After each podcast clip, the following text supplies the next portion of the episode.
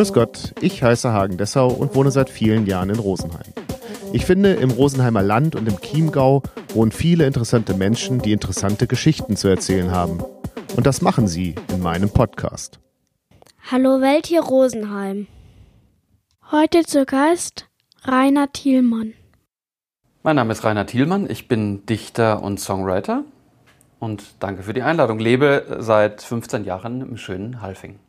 Und du kommst aus Hagen, das ähm, muss gesagt werden. Genau. Und ähm, anders als extra breit, die singen, komm nach Hagen, werde Popstar, bist du da weggezogen. Also was war der Grund, aus Hagen wegzugehen? Außer dass es zumindest vom Bahnhof auch nicht besonders einladend aussieht.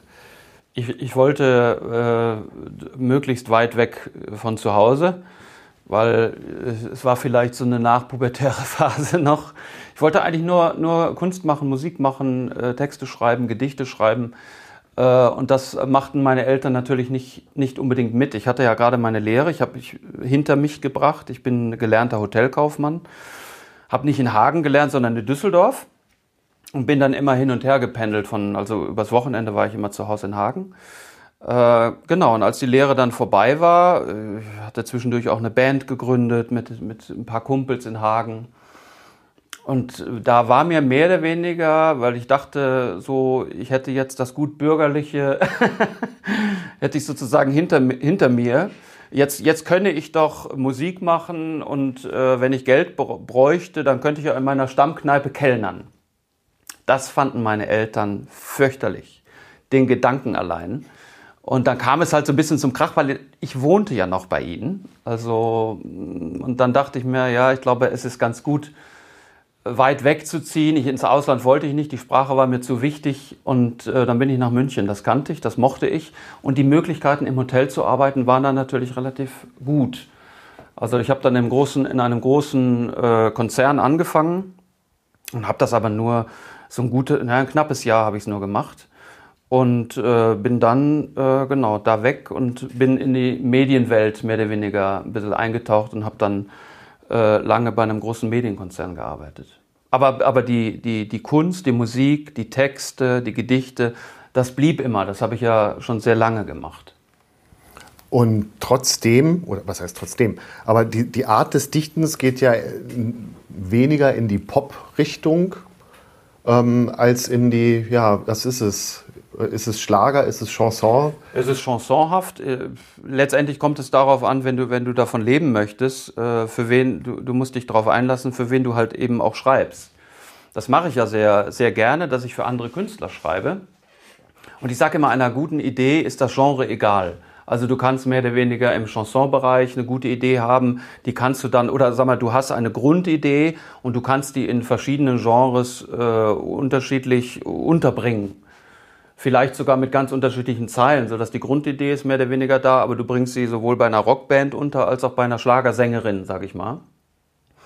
Und äh, insofern musst du dich immer äh, als professioneller Textdichter darauf einstellen, für wen schreibe ich. Das ist natürlich auch immer leichter äh, zu schreiben, wenn du den äh, Künstler kennst, beziehungsweise wenn du weißt, für wen du schreibst, weil manchmal schreiben wir auch ins Blaue. Also wir haben, wir haben, wir haben Ideen, ich mit äh, den Komponisten, mit denen ich arbeite, und wir wissen mit dieser Idee noch gar nicht wohin. Also wir, wir wissen noch gar nicht, wer soll das singen und wer, wer könnte, das gibt es natürlich auch. Leichter ist es immer, wenn jetzt ein Interpret, was weiß ich, zuletzt Helene Fischer oder so, die, die sucht Songs, du weißt sofort, ah, okay, wir schreiben mal, lass wir mal ein paar Songs für Helene schreiben und mal gucken, was passiert oder so. Natürlich ist das schwer, äh, da unterzukommen, weil unglaublich viele da natürlich rein wollen.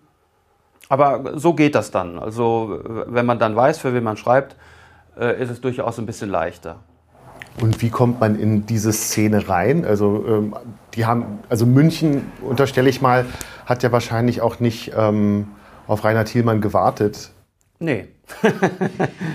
man, man, man kommt dadurch rein, äh, dass man, also in meinem Fall war es ja Udo Jürgens, dass ich äh, Udo schon seit meinem 18. Lebensjahr äh, immer meine Sachen angeboten habe.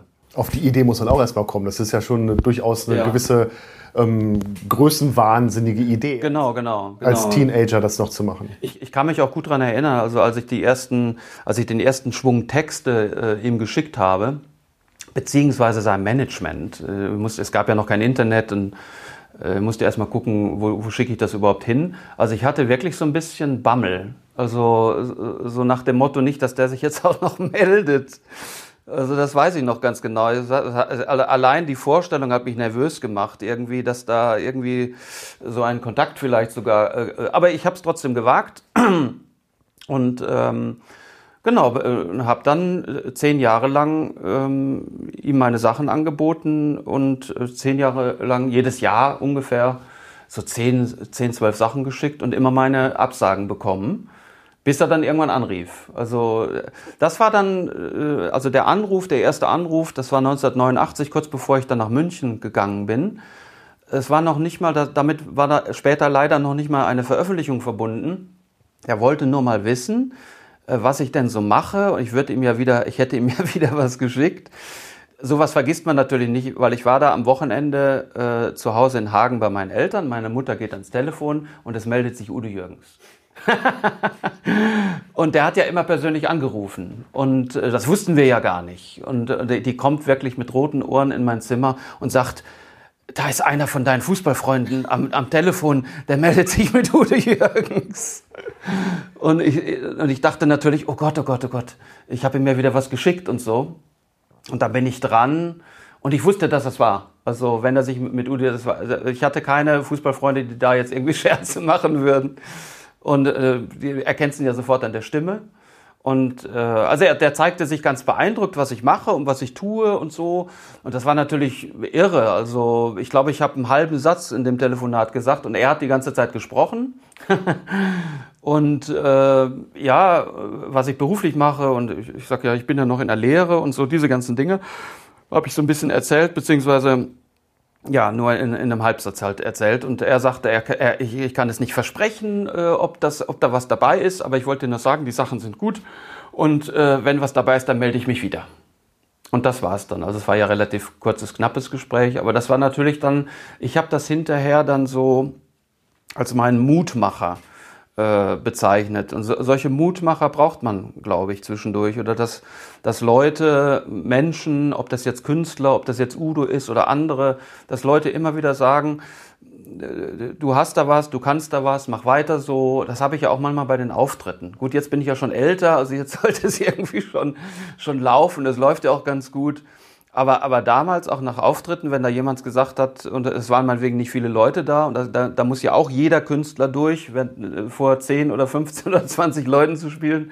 Aber einer ist da oder eine ist da, die sagt, es war so toll, hören Sie nicht auf, das zu machen, was Sie machen. Und das ist einfach wunderbar. Und dann macht man auch, das ist motivierend. Also war der Einstieg tatsächlich Udo Jürgens. Also das war ja dann noch ähm, zu Zeiten, zu Hagener Zeiten. Genau, genau. Das, also der Anruf war noch zu Hagener Zeiten, aber der eigentliche Anstieg mit Udo, das war dann schon, da war ich dann schon in München. 1993 und da rief er halt irgendwann wieder an, weil bei dem ersten Einruf, äh, Anruf, wie ich ja eben auch sagte, da, da äh, kam dann keine, also er rief dann damals nicht nochmal an, da kam keine Veröffentlichung äh, dann raus, aber vier Jahre später dann. Also ich habe ihm dann wieder was geschickt, ich habe nicht aufgegeben, und dann rief er irgendwann an und sagte, Junge, das ist wunderbar, was du da äh, gemacht hast und hier und da. Äh, jetzt schauen wir mal, was da. Äh. Und dann, dann, da habe ich dann gelernt, dass, das wurde dann meine erste Veröffentlichung. Das Lied hieß Kurze Unterbrechung, 1993, war dann auch eine Single später. Aber ich habe erst mal gelernt, wie, was es eigentlich bedeutet. Ich bin ja reiner Autodidakt, professionell in diesem Geschäft zu arbeiten, was, was Udo Jürgens auch verlangt. Also der hat von Anfang an gesagt, äh, pass auf, äh, ich weiß nicht, wie viel hinter von deinem Text über ist. Äh, schau mal, dass du mir bessere Verse bringst. Wenn das nicht der Fall sein sollte, weil er konnte, er konnte sich ja oder mich ja noch nicht so richtig einschätzen, dann würde er einen Co-Autor hinzuziehen. Und Co-Autor, das, das war natürlich irgendwie, äh, schrillten bei mir die Alarmglocken. auch, auch wenn ich noch jung war, ich dachte, ich, will das natürlich alleine machen. Und ich, dann habe ich wirklich, äh, ja, Tag und Nacht habe ich dran gesessen, Ideen entworfen, äh, neue Zeilen geschrieben. Es gab hinterher, glaube ich, äh, weiß nicht, 16 oder, oder sogar 20 Vierzeiler, also Verse, richtige Blöcke wo er sich dann Gott sei Dank von einigen so begeistert zeigte, dass ich also komplett die Verse alleine äh, neu und umgeschrieben habe, weil die ihm nicht gefielen. Der Refrain ist von Anfang an so geblieben, wie er war. Also da wurde, glaube ich, nur eine kleine Zeile, musste ich da ändern. Insofern war er von der Idee und dem Refrain von Kurzunterbrechung sehr angetan. Und dann habe ich Gott sei Dank, habe ich habe ich es dann äh, bewiesen, dass ich, dass ich dann nach seinen Vorstellungen eben das auch die Verse auch umschreiben konnte. Ja, das war, das war, damit, damit bin ich, äh, genau, das war meine allererste Veröffentlichung als Textdichter dann.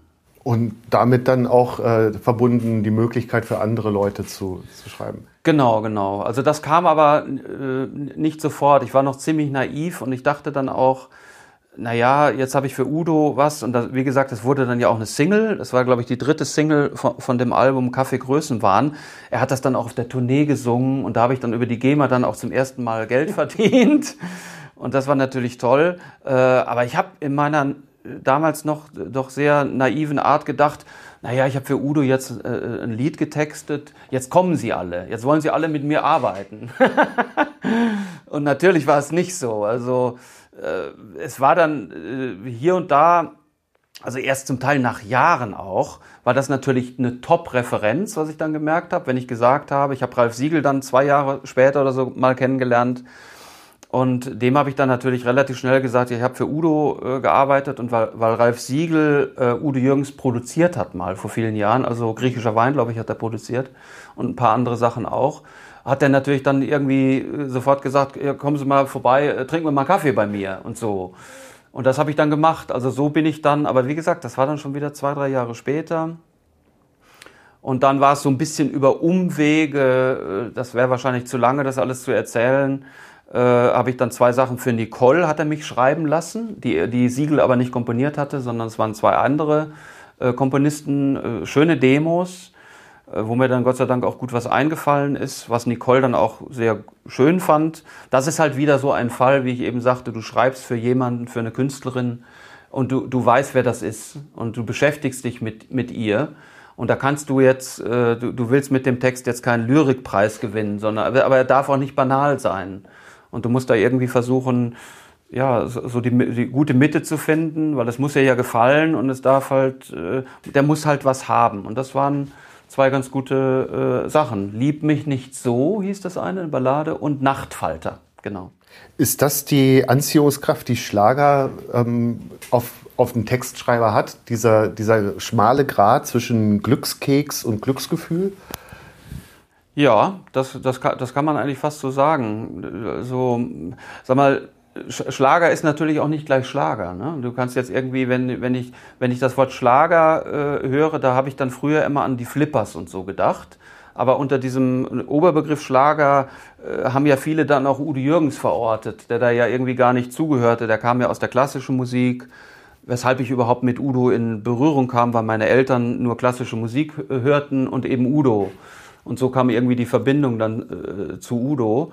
Äh, und, und Udo kam natürlich aus dem Jazz. Also und der wurde dann eben auch etikettiert, so ja, Schlager, weil natürlich er Songs hatte, die eingeschlagen sind, ne? also die einschlugen, daher kommt es ja eigentlich.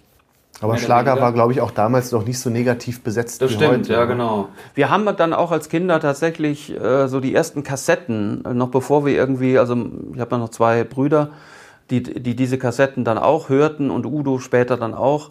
Äh, das waren dann so äh, Künstler wie Freddy Breck und Jürgen Drews und äh, Altiger Rex Gildo, Michael Holm. Das sangen wir dann so mit ne, als Kinder. Das, das waren auch so die klassischen Schlager letztendlich.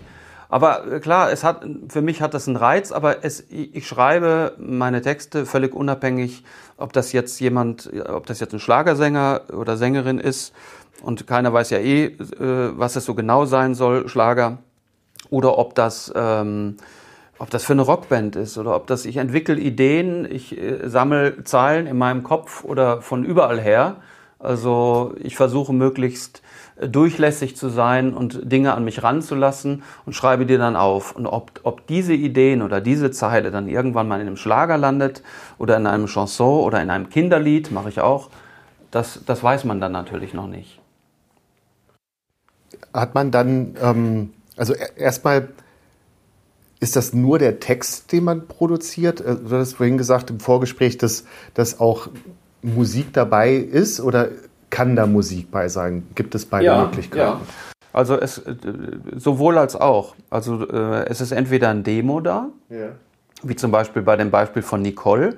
Da hatte ich zwei Demos bekommen die zu betexten waren und da waren, äh, ich glaube, das waren englische, mit, also war was auf Englisch drauf. Wir sagen dann so ein englischer Schimmelgesang oder so. Oder es ist la la la drauf. Das geht natürlich auch. Ich brauche, manchmal ist auch nur eine, äh, eine Klaviermelodie drauf. Ich brauche ich brauch als Textdichter brauche ich ja die Melodie. Das ist letztendlich egal. Was ein bisschen schwierig, schwierig ist, das habe ich auch schon mal gehabt, ist, wenn ich ein Demo kriege und da ist ein deutscher Text drauf und die wollen einen neuen Text haben.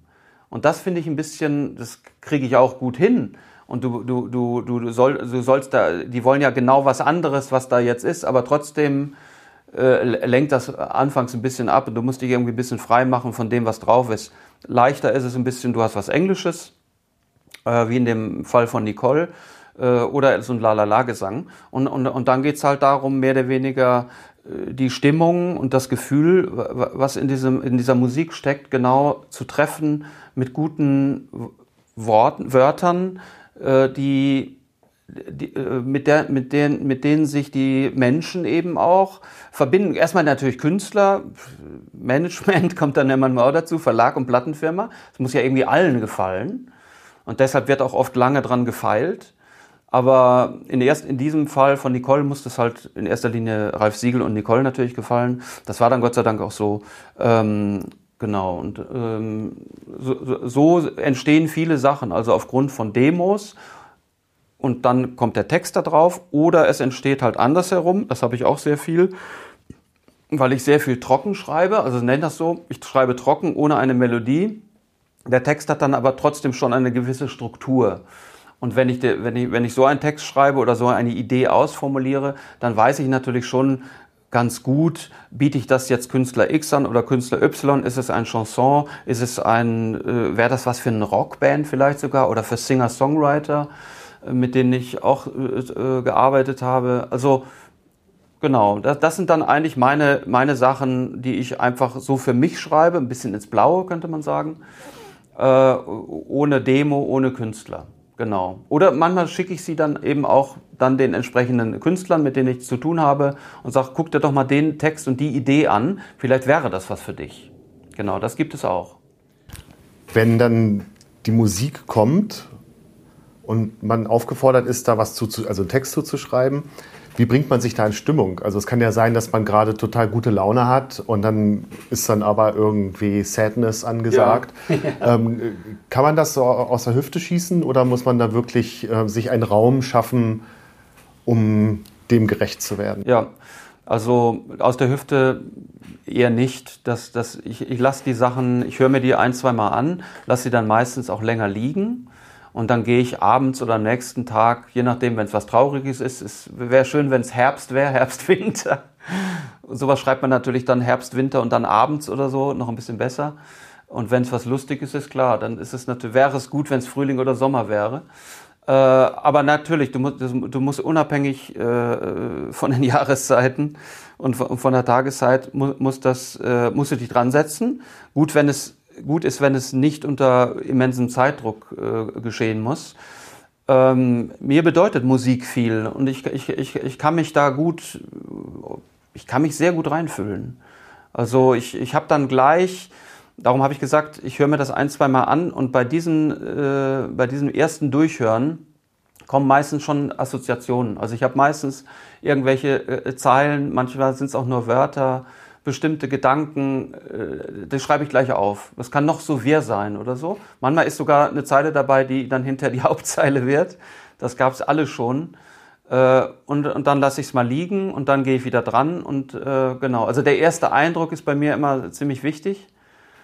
Ähm, und dann hinterher wird's äh, genau, feile ich weiter. Also das hat bis jetzt, Gott sei Dank, hat es immer gepasst und ich bringe mich dann in diese Stimmung. Also das äh, klappt letztendlich sehr gut. Auf deiner Homepage oder Facebook, weiß ich jetzt nicht, ja. ähm, ist das Zitat von Udo Jürgens, ein guter Text bleibt immer ein guter Text. Was macht einen guten Text dann aus? Ja, der muss eine, aus meiner Sicht, was ist gut, was ist schlecht, ne, jetzt erstmal, aber aus meiner Sicht hat er eine gewisse Tiefe und ähm, ist nicht banal. Banal darf er nicht sein, wenn er eine gewisse Tiefe hat, ist er nicht banal. Aber er wird trotzdem von allen, also man, die, die Leute sollten damit in Resonanz gehen. Da, da, da geht es ja auch drum. Wenn wir was mit der Musik und mit, mit Liedern mitteilen, da, da, da möchten wir ja, dass es eine Resonanz gibt. Und ähm, letztendlich Udo war natürlich äh, ein ganz besonderer Künstler. Und wenn, wenn, wenn Udo sagt, dieser Text ist ein guter Text und er bleibt auch ein guter Text, dann ist es für ihn ein guter Text. Da würden dann irgendwelche Rock'n'Roller würden sagen, ja, der Text ist nicht schlecht, aber komm, äh, da, da haben wir knackigere andere Sachen, ist ja klar. Aber äh, da, da, beim Textdichten oder wenn du als Textdichter tätig bist, da geht es ja eben darum, dich ganz einzulassen eben auf diesen Künstler. Und, und, und dann ist es gut, wenn der sagt, äh, der entsprechende Künstler, für mich passt das, für mich ist es gut, das ist ein schöner Text, bleibt immer ein schöner Text. Oder äh, ein anderer Künstler, ein Rock'n'Roller oder so, auf den ich dann was zugeschnitten habe, der sagt, du schreibst geile Sachen. Äh, das mache ich jetzt. So, also ja. Aber über die Frage kann man natürlich diskutieren, was ist gut, was ist schlecht. Udo hat auch mal gesagt, auf, auf äh, eine Melodie gibt es nur oder, oder umgekehrt auch, weil bei mir, bei uns war es immer umgekehrt. Also Udo hat immer auf die Texte komponiert. Mhm. Er hat, also ich habe also nie ein Demo von ihm bekommen mit Musik. Er hat immer auf die Texte komponiert und er hat dann immer gesagt, es gibt nur eine Möglichkeit, diesen Text dann auch zu vertonen. Also aus seiner Sicht. Es gäbe nur eine Möglichkeit.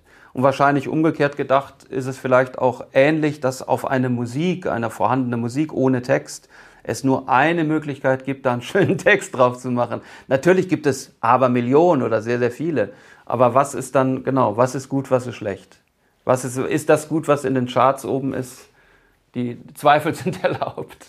Was ist dir lieber, dass ähm, die Menge abgeht auf, die, äh, auf deine Texte und du selber denkst, ah, hätte ich ein bisschen mehr Zeit gehabt, dann wäre rund gewesen, oder aber du bist total glücklich, aber der Song bleibt ein Nischenprodukt? Tja, gute Frage.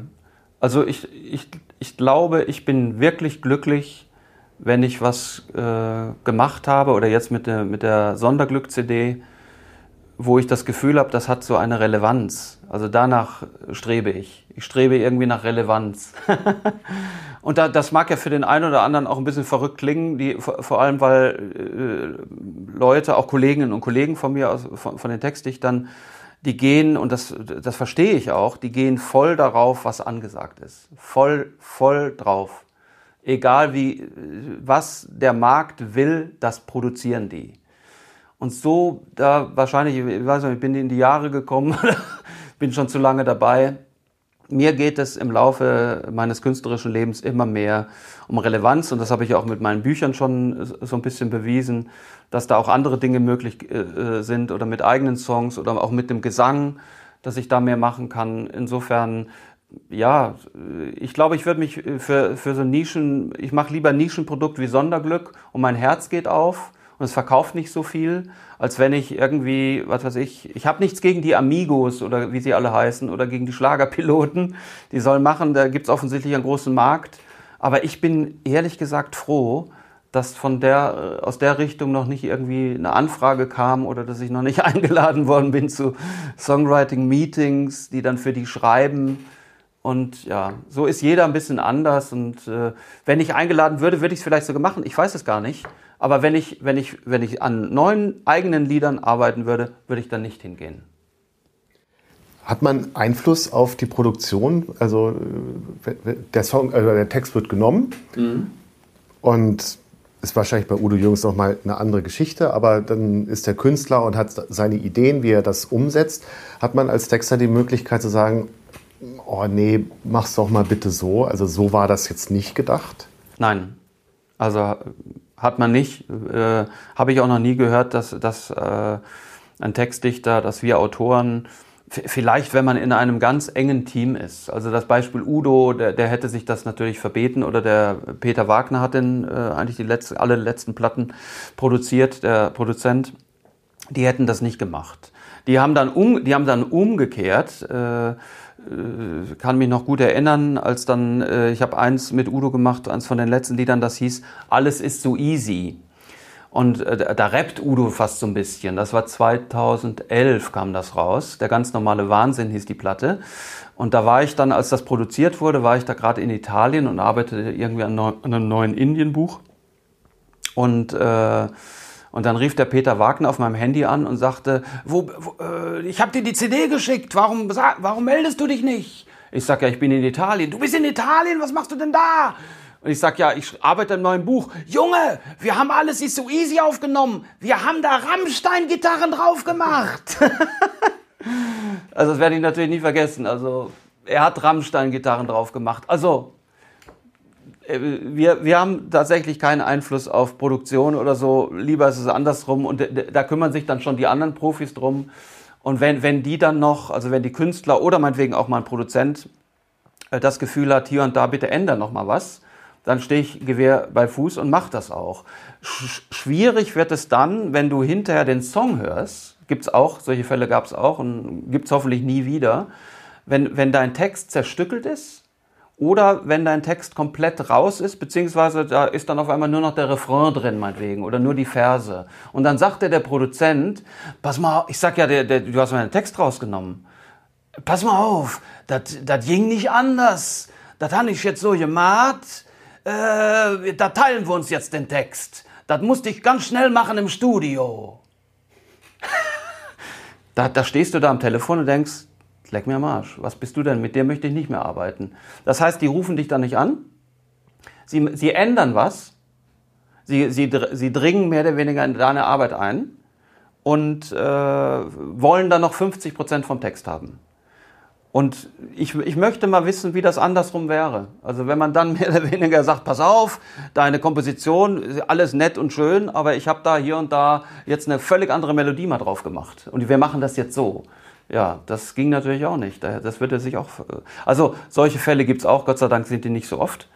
Ähm, genau, aber im Grunde genommen, äh, wenn die Produktion dann läuft, ähm, dann ist es mehr oder weniger, dann, dann machen die ihr Ding, der Produzent eigentlich sehr eng mit dem Künstler, vielleicht kommt noch das Label oder so dazu. Und wenn es ein ganz kleines Team ist, also nur zwei oder drei Leute, da kannst du vielleicht schon mal sagen, warum machst du jetzt hier nicht, äh, oder mach doch Streicher rein, mach doch da noch einen schönen Streicher oder so. Also das, das habe ich äh, mitunter oder zum, äh, hier bei meinem letzten, bei, bei, der, bei der Sonderglückplatte, kann ich das natürlich, weil ich selber der Künstler bin, äh, mit, äh, mit dem äh, Produzenten darüber sprechen, das mit dem Andy Horn.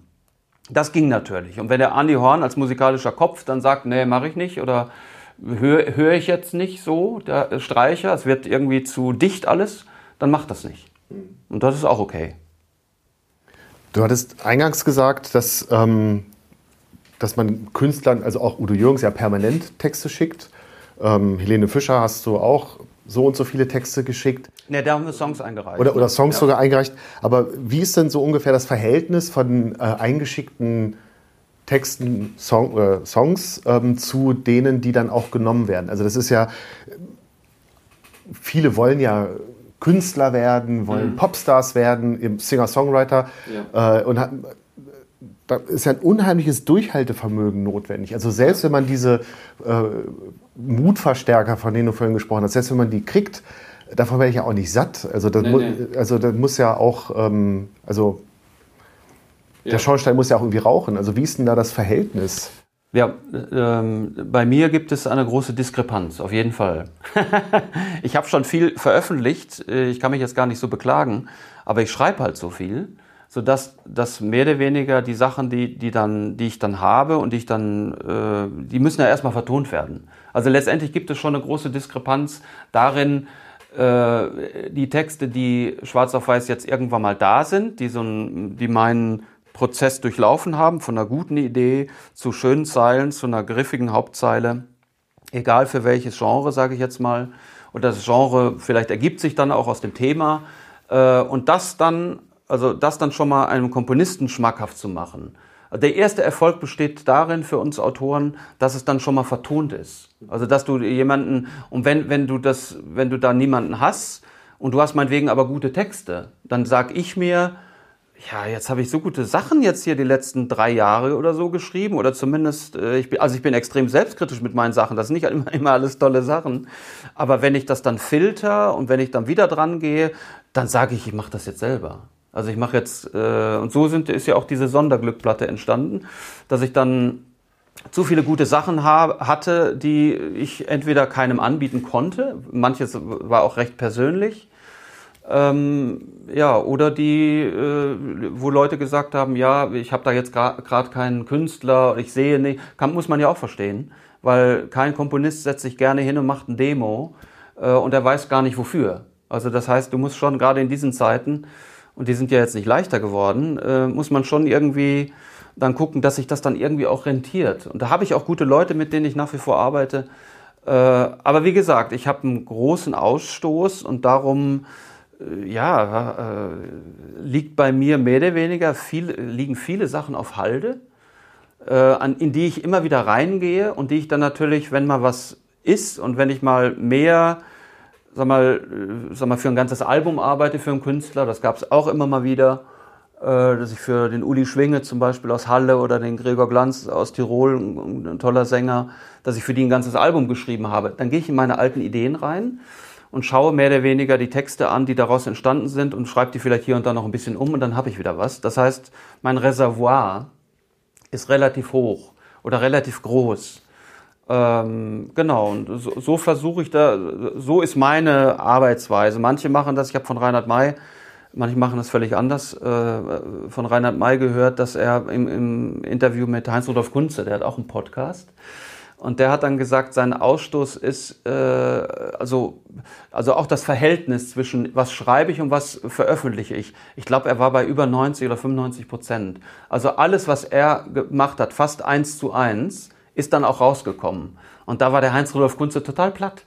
Er hat gesagt, das kann echt, das darf ja wohl nicht wahr sein. Aber Reinhard May arbeitet offensichtlich so und hat die Möglichkeit, so zu arbeiten. Ist ja, ist ja auch toll, wenn du eine Plattenfirma hinter, hinter dir hast äh, und du weißt genau, das, was ich jetzt schreibe an diesem Schreibtisch und äh, äh das äh, mache ich so gut, dass es dann auch auf die Platte kommt. Und da bleibt bei dem ist äh, fast nie nichts übergeblieben. Und bei mir bleibt viel über und das ist halt einfach so. Und so arbeitet jeder völlig anders. Ich habe ja auch keine große Plattenfirma im Rücken, was auch nicht schlimm ist. Nicht mehr wahrscheinlich, oder? Ja, nee, ich hatte nie eine große Plattenfirma, hatte ich nie im Rücken. Also die mich als Künstler jetzt, ich hatte mal einen großen Verlag, aber das ist halt immer die, auch die Frage, die, die großen, die sogenannten Majors, äh, die, die Musikverlage oder die, die großen Labels, da bist du natürlich auch dann einer von vielen und jeder will da äh, als Künstler oder als Autor, bei, bei Verlagen bist du dann ja als Autor. Ähm, da musst du letztendlich musst du auch selber viel machen. Das ist ähnlich wie in der Literatur. Du kannst nicht davon ausgehen, dass du bei einer großen, bei einem großen Verleger dann unterkommst und nichts mehr zu tun, nichts mehr machen musst, außer äh, schön schreiben. Du musst da genauso reinhauen und dich bemühen und machen.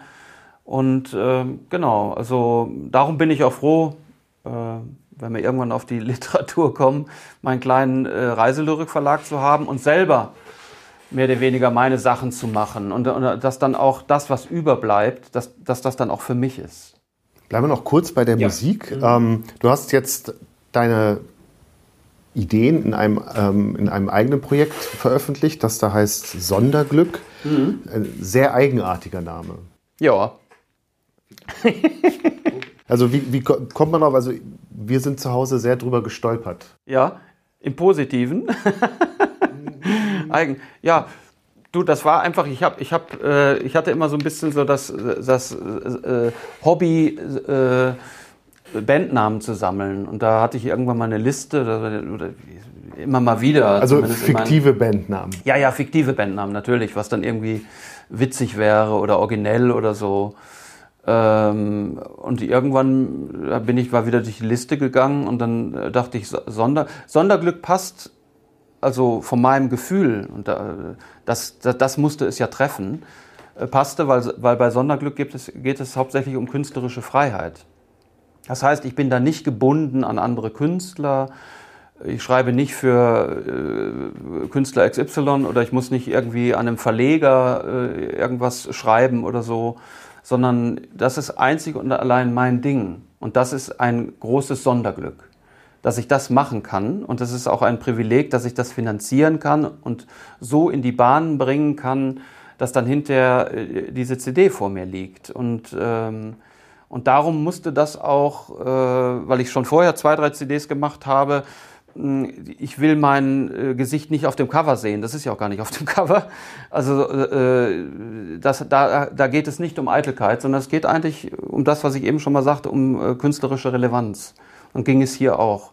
Und Sonderglück fand ich gut. Ich habe sehr positive Reaktionen. Manchen ist, der, ist das Wort Sonderglück tatsächlich aufgefallen in den sozialen Netzwerken. Wir haben es ja sogar schützen lassen, weil irgendjemand mal auf dem sozialen Netzwerk mich gefragt hat, ob der Name geschützt sei. Jetzt dann dachte ich, dann dachte ich und habe mit meiner Lebensgefährtin darüber gesprochen, sagt du, ich glaube, wir müssen mal überlegen oder ich muss überlegen, ob ich das vielleicht sogar schützen lassen sollte, weil irgendwie fragte da jemand. Also es war eigentlich so ein Impuls oder ein Hinweis. Das haben wir dann tatsächlich gemacht, äh, eine Wortbildmarke angemeldet. Und genau, da bin ich auch sehr zufrieden, dass das jetzt so ist. Ich wollte mich nicht mit meinem Namen da vorne, weil es nicht um mich geht, sondern es geht eigentlich immer nur um so, natürlich geht es um den Künstler, der da, der da was macht, aber ich möchte ja, ich arbeite ja mit anderen Leuten zusammen. Mhm. Also mit dem Andy Horn für das Album, beim nächsten Album weiß ich nicht, da musst du nochmal schauen. Vielleicht mal mit einer Band oder so. Äh, das heißt, es gibt, äh, da geht es dann um, um, um mehrere Menschen, und das ist dann eigentlich für mich ein Projektname. Sonderglück ist wie ein Projektname für mich. Das ja. lyrische Ich. Ja, wenn man so will, genau.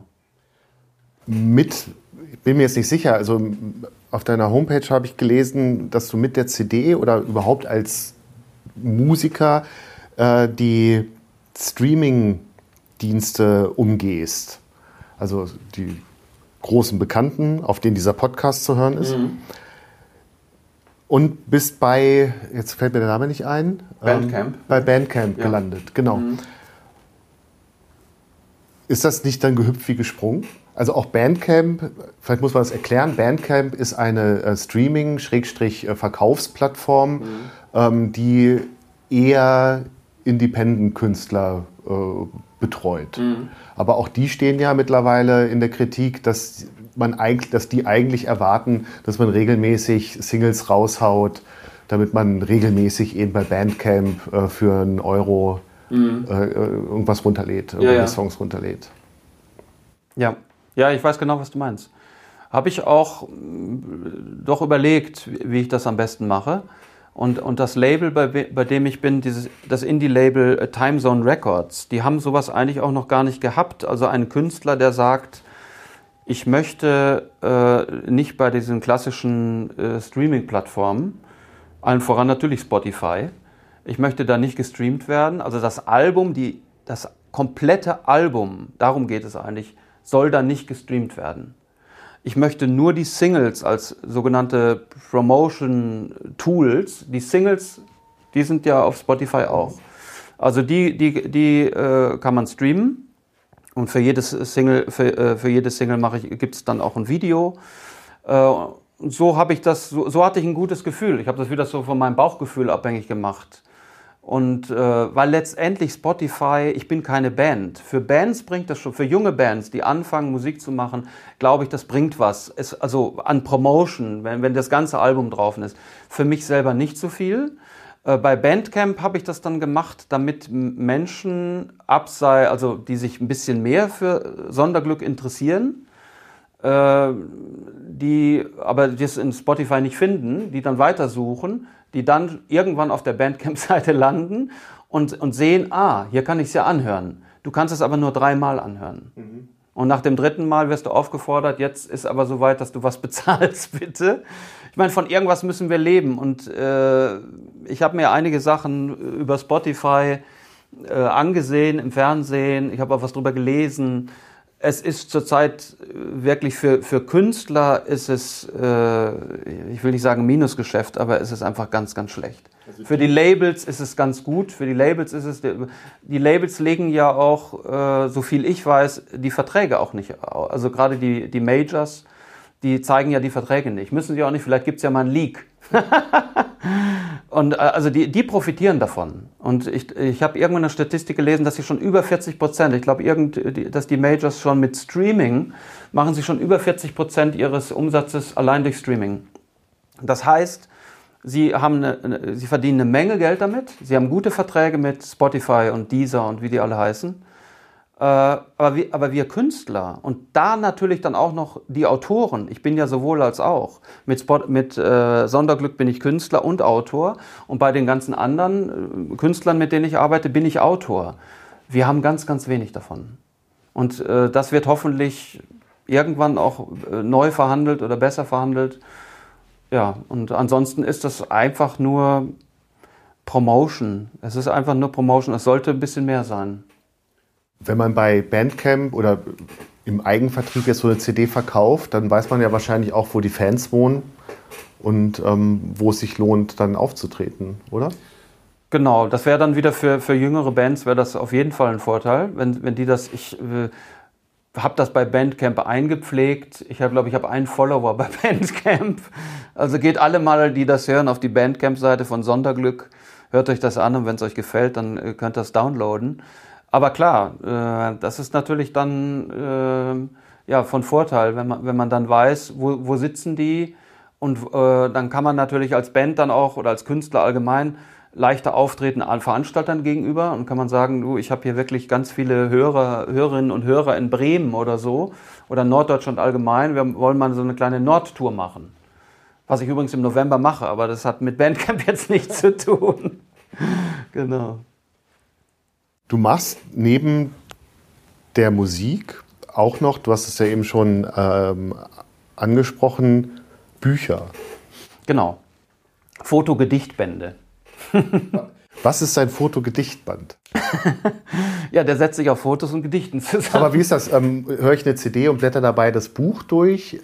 Könnte man, könnte man auch mal probieren, haben wir auch schon mal überlegt, aber das, äh, da waren dann verschiedene äh, Schwierigkeiten. Hm, nee, Beziehungsweise die Musik kommt bei den Büchern schon dazu, aber äh, nur als Link. Also da ist dann keine CD dabei, sondern ich habe in, in, den meisten meiner Bücher habe ich tatsächlich einen Link drin, äh, wo, wo, dann äh, also ein URL-Ding ist, wo man dann zwei, drei Songs oder so hören kann. Mhm. Oder zwei Songs sind es eigentlich meistens, die mit dem Buch dann natürlich inhaltlich zu tun haben, wo ein Gedicht oder zwei Gedichte, das in dem Buch ist, vertont wurde. Das hat meistens der Andy Hornern, das habe ich nicht selber vertont, äh, vertont und ähm, produziert dann beim, beim Andy Horn. Aber die Gedichte, die Fotogedichtbände, das, ist halt, das hat sich einfach ähm, ganz organisch entwickelt. Also mit einer, mit einer sehr langen Reise, die wir durch Australien gemacht haben, meine Lebensgefährtin und ich. 2001 war das, sieben Monate. Und ich, ich schreibe halt äh, diese Reisepoesie, ja, wenn ich unterwegs bin, bin ich unglaublich äh, inspiriert. Und, und äh, von, ist ja klar, von, von allen möglichen Dingen. Darum bin ich auch gerne in Indien, aber es hat mit Australien angefangen äh, und es entstanden ganz automatisch entstanden irgendwelche Texte. Und ich habe viel fotografiert, ich fotografiere sehr gerne. Und dann haben wir hinterher, als wir zu Hause waren und wir haben das nicht gewollt, wir haben es nicht geplant, haben wir die dann so nebeneinander mal gelegt haben gesagt, der Text zu dem Gedicht und das zu dem, wie schön das passt. Und da könnte man eigentlich so einen kleinen Geschenkband, haben wir das damals genannt, könnten wir draus machen, was man so schön Weihnachten verschenkt. Und dann könnte man doch äh, Leuten eine Freude machen, die sich für Reisen und für Australien oder so interessieren. Und so haben wir das dann gemacht und haben gesagt, äh, dann lassen wir gucken, ob wir einen Verlag finden. Und das ist dann mal die erste Hürde. Das ist also ähnlich wie in der Musik, wenn du, wenn du Label finden willst oder gerade auch vielleicht mal ein etwas größeres mit einem besseren Vertrieb oder so, ähm, dann, dann gerätst du äh, relativ schnell an Literaturagenten. Und da sind wir an einen geraten, der hat es offensichtlich nicht so gut mit uns gemeint, zumindest am Anfang nicht. Der wollte nämlich nur Geld mit uns verdienen oder mit mir. Oder mit uns, muss ich sagen, weil Beate ist ja Teil des Reiselyrik-Verlages. Und den haben wir dann getroffen und äh, haben sehr schnell festgestellt, der will wirklich nur, der hat uns dann auch ein Angebot gemacht und wir hätten, glaube ich, 8000 Mark zahlen müssen. Das waren auch D-Mark-Zeiten, so schon lange her. Ja, ja, also äh, der sagte dann irgendwann, Herr Thielmann, der, der, der schaute sich das Manuskript, wir kamen ja mit einem Manuskript an, der schaute sich das gar nicht an. Also der blätterte da durch, also die Zeilen, der hat sich keinen Text durchgelesen. Und da wollten wir schon aufstehen und gehen. Und dann hat er, dann hat er zwar äh, gesagt, äh, ja, er schaut mal genauer, weil das hat, es war dann eigentlich schon fast irgendwie so ein Affront. Ähm, er hat dann äh, sich was durchgelesen und sagte dann, es gefällt ihm, ich könne ja richtig schreiben. Äh, und ähm, er wolle das, er wolle versuchen, einen Kontakt zu machen zu einem größeren Verlag. Und das ist ja, was wir wollten. Das, das hat dann ist nicht. auch die Aufgabe von dem Agenten. Genau, genau, genau. Aber er wollte uns in seine, am Anfang wollte er uns in seine Edition ziehen. Vielleicht machen das auch viele. Viele ist so ähnlich wie in der Musik, die äh, ihr Bild mal auf dem Cover sehen wollen. Ich möchte endlich mal ein Buch machen. Und das wissen ja diese Typen, sage ich jetzt mal. Äh, die wissen genau, äh, diese, diese jungen Leute sind naiv. Gott sei Dank waren wir nicht naiv und äh, wir kannten uns zwar in der Literatur auch nicht besonders aus, aber eben über, über die Musik und andere Dinge hatten wir unsere Erfahrung äh, gemacht. Deswegen sind wir da nicht drauf reingefallen und äh, es hat dann, wie gesagt, dann, der hat dann seine Arbeit dann tatsächlich seriös, sage ich mal, gemacht und es hat dann aber nicht geklappt.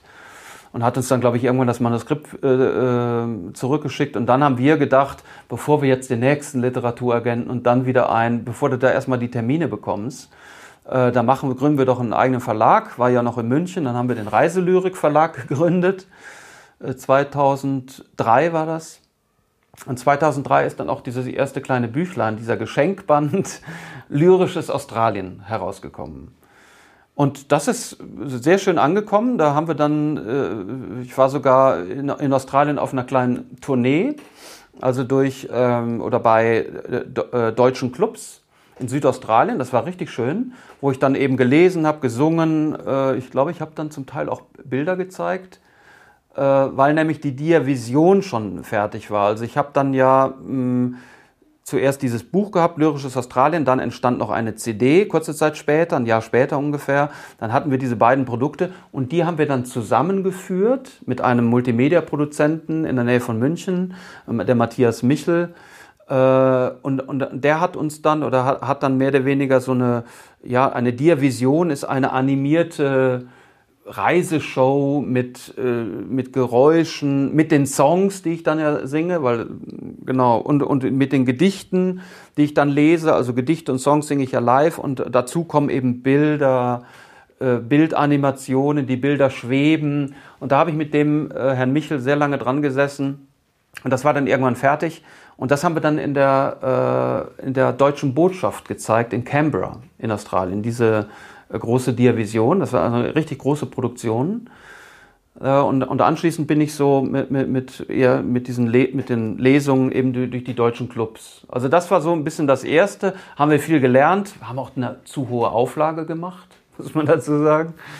Das ist dann, glaube ich, oft so, dass man, dass man auf dem Weg ganz allgemein, den man so geht, dass man immer wieder vielleicht, ich bin jetzt nicht so einer, der so viel zurückschaut, aber äh, diese, diese Fehler, die man auf dem Weg macht, die prägen einen ja dann doch auch. Und, und du denkst, äh, beim nächsten Mal möchtest du ja nicht denselben Fehler machen. Also, dass die Auflage so hoch ist zum Beispiel.